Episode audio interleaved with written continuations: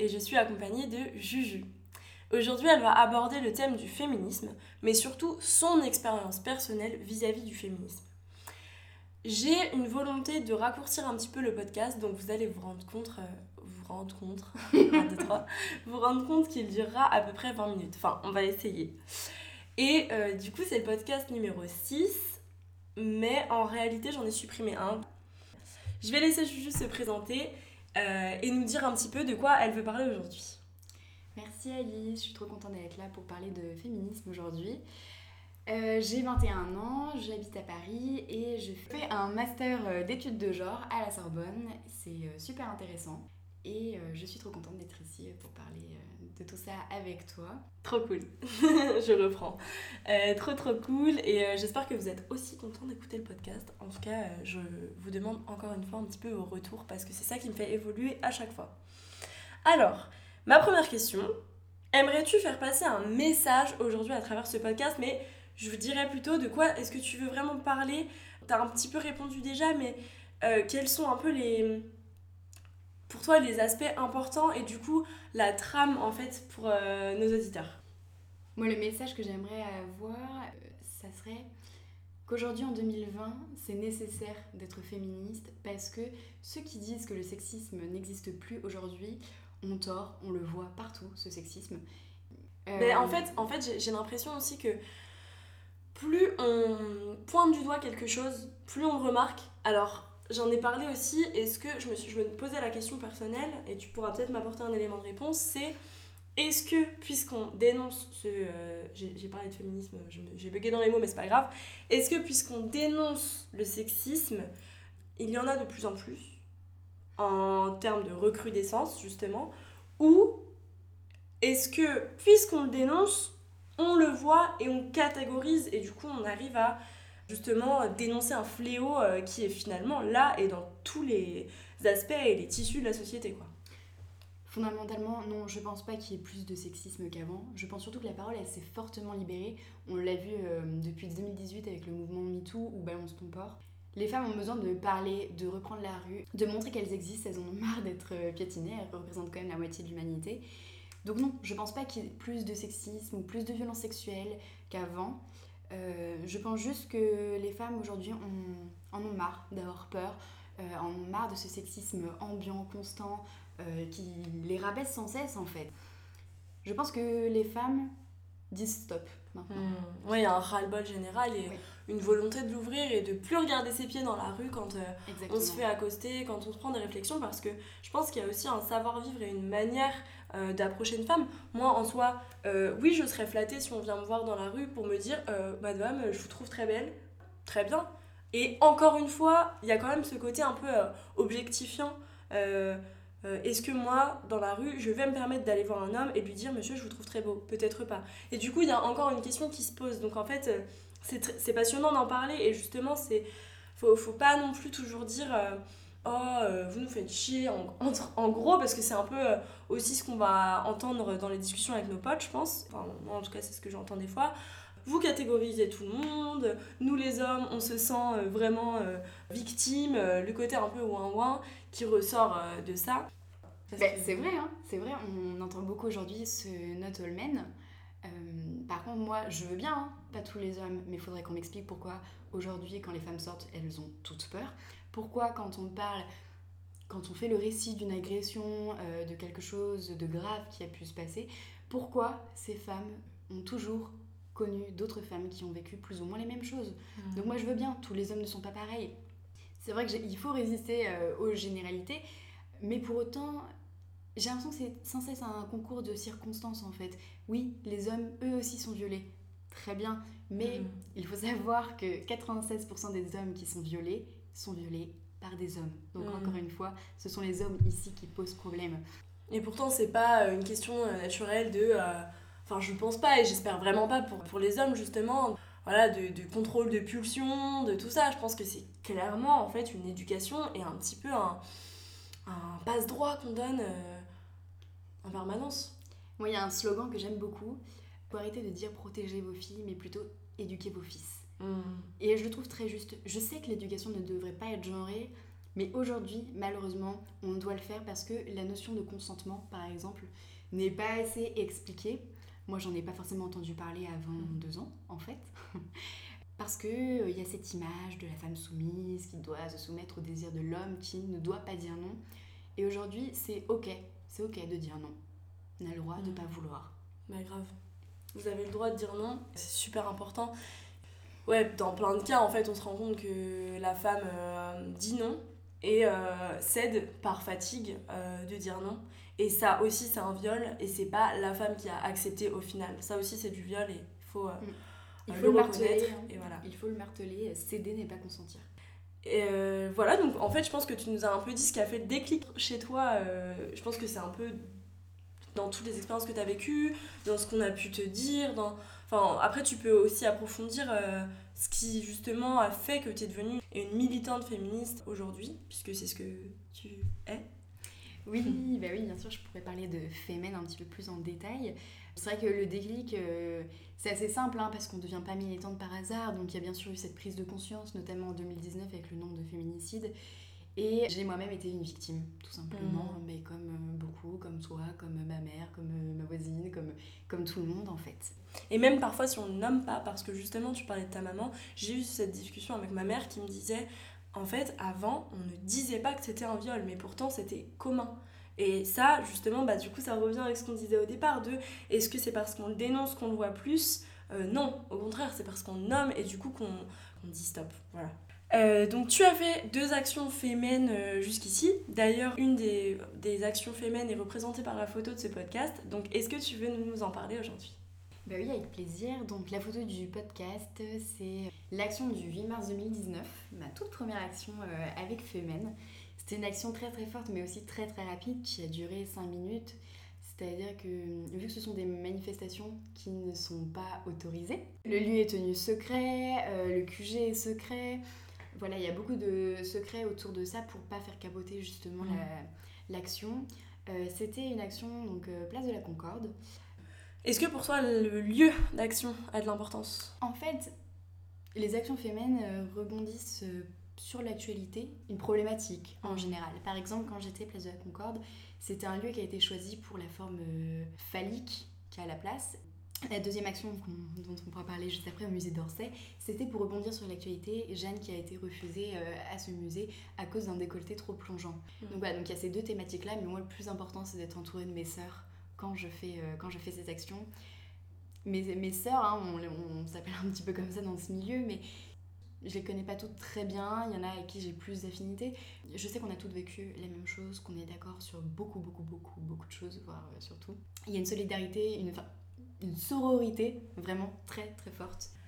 On sait que la signature euh, est de militer torse nu. Est-ce que ça a été un problème pour toi euh, au départ?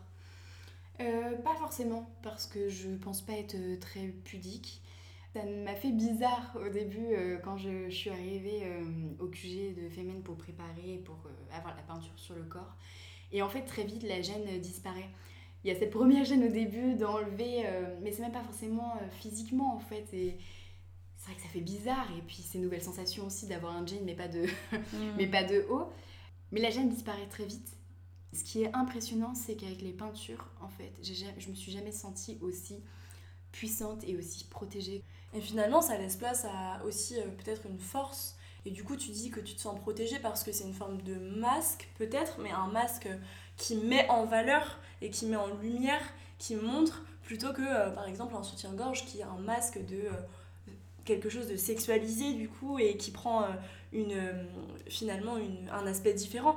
Et ce que tu dis, ça me fait penser aussi aux sculptures qui sont du coup, qui représentent souvent des dieux enfin, ou des divinités. Et, et dans ces sculptures-là, même voilà, euh, des sculptures de Rodin, tout ça, on, va voir des... Je, je m'y connais pas trop, donc je fais attention à ce que je dis, mais on va voir des, des femmes et des hommes au même échelon, finalement, qui sont nus et euh, qui euh, reviennent à la nature, mais à un aspect finalement identique du torse et de la poitrine, qui ne sont pas sexualisés au même... Enfin, tu, vois ce que je veux dire je pense degré, mais bien sûr, je vois ce que tu veux dire.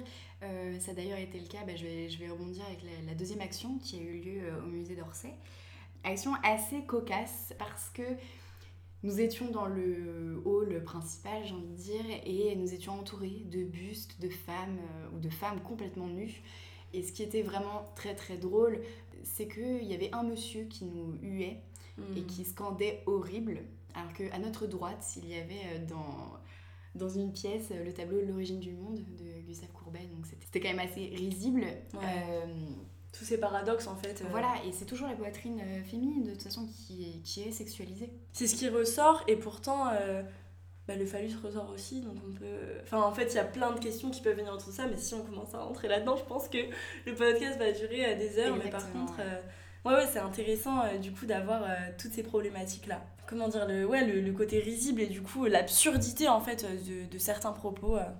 Euh. Moi, je me demande euh, du coup quelles sont tes raisons euh, et en fait finalement tu nous l'as dit par rapport à tes déclics. Est-ce que au-delà du fait que tu sois une femme parmi les femmes, parmi tes sœurs comme tu le disais, est-ce qu'il y a des raisons du coup qui te donnent de la force en fait pour accomplir cet acte qui pour moi est super courageux de s'exposer pour une cause? Ouais, mais c'est important de dire s'exposer et pas euh, s'exhiber. Mm. Parce que c'est pas de l'exhibition, c'est un acte purement politique. Je pense que je pourrais reprendre les mots de, de la leader des, des Femen, Ina Shevchenko, qui dit Je rêve, je rêve d'être une euh, post-féministe dans une société post-patriarcale. Mm. C'est-à-dire qu'on se bat toutes pour la même chose, c'est-à-dire l'éradication du du sexisme, du patriarcat. On se bat toutes pour ça, c'est ça notre force en fait. On sait pourquoi on va toutes sur le lieu d'action. C'est pour faire entendre nos voix et dire ok, ça suffit, on veut que ça s'arrête. On veut arrêter d'avoir peur, on veut arrêter d'être sous-payé, on veut arrêter les discriminations. La liste est trop longue, je peux même pas entrer dans les détails, la liste est beaucoup trop longue. Mmh. On le sait toutes, on a toutes vécu euh, une violence sexiste euh, ou sexuelle. C'est vrai.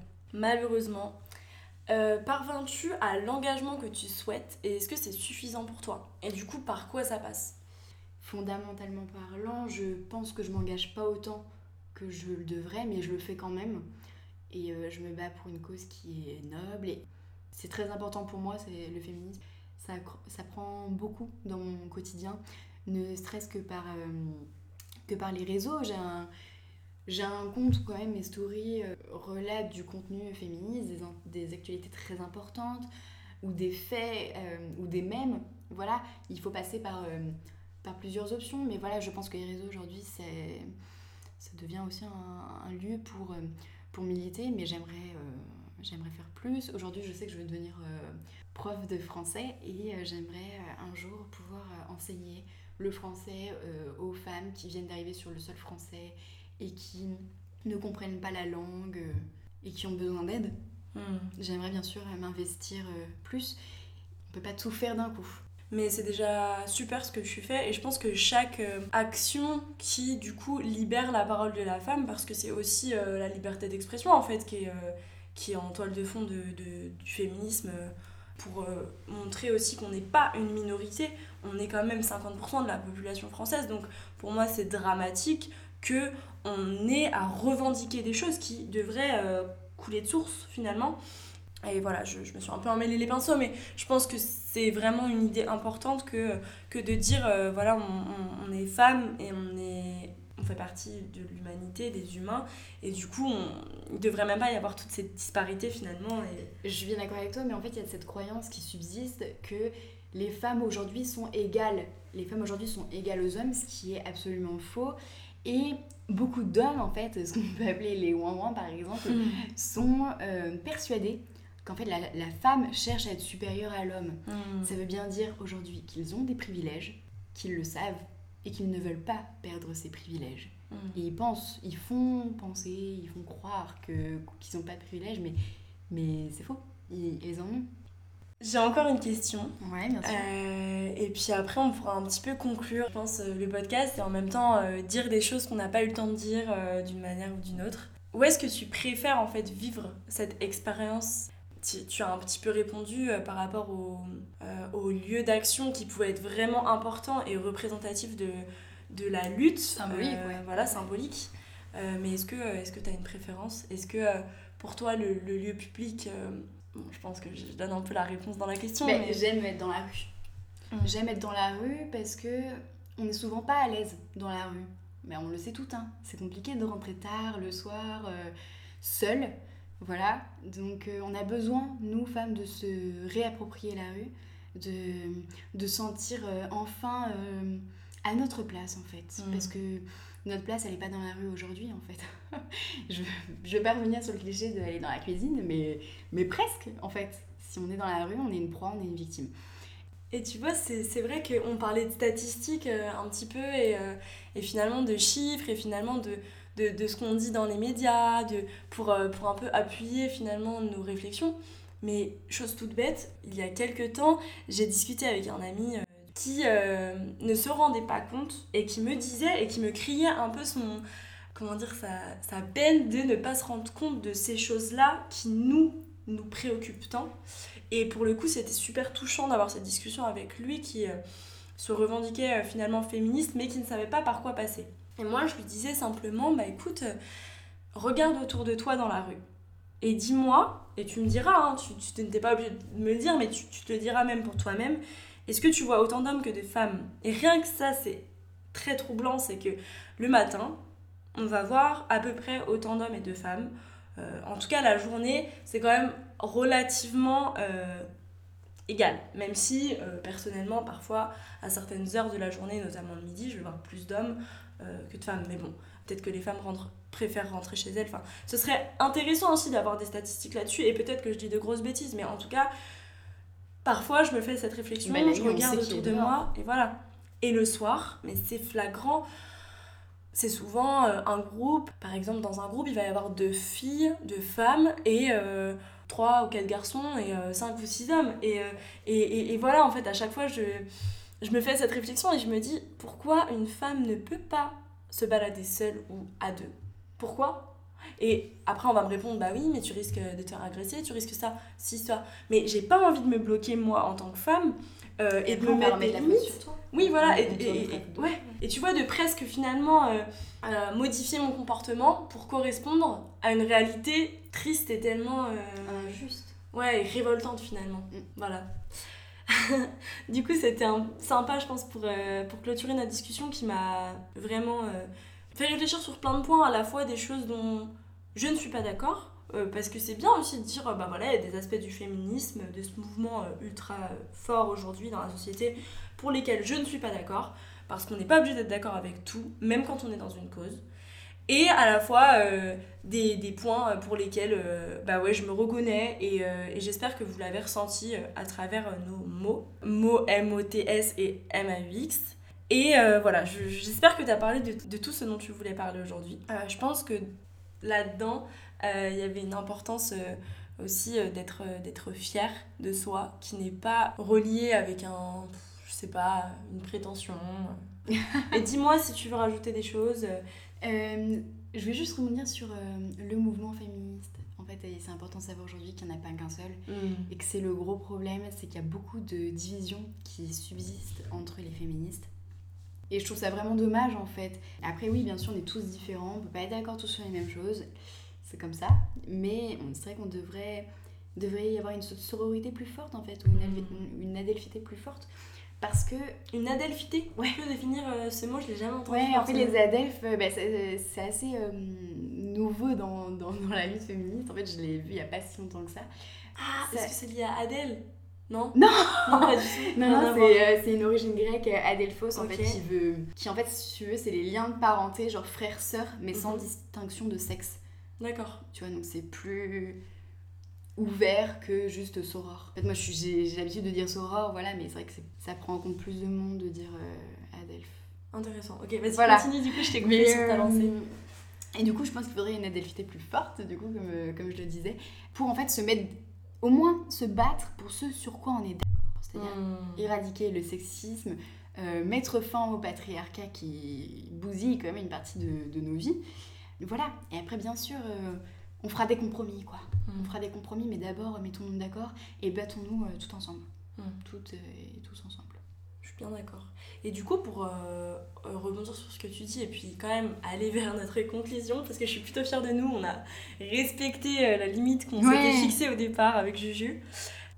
Donc ce que je voudrais dire aussi, c'est que aujourd'hui, on entend beaucoup parler du féminisme et beaucoup parler de cette lutte qui est divisée, comme tu le disais, mais qui finalement rassemble quand même et qui appelle aussi aux hommes. Et ça, c'est super important. Enfin, en tout cas, pour moi, c'est hyper important qu'on mène cette lutte tous ensemble. Il y a des, des, voix qui s'élèvent et qui disent Mais pourquoi vous insurgez et vous révoltez autant, euh, vous en faites trop? Quelque part, il y a un peu ce, côté-là. Parfois, j'ai le sentiment que, que c'est en, finalement en arrière-pensée. quoi. Et pour moi, ce que je ressens, c'est qu'en fait, euh, on a vraiment besoin de s'exprimer et de crier toute la mémoire collective aussi, passée, euh, à commencer un petit peu avec Simone de Beauvoir et, puis avant, mais en fait qui, qui, qui relatait de faits passés impossibles à accepter aujourd'hui puisqu'on tend vers une égalité ou une équité, je ne sais pas trop euh, pour ces deux termes.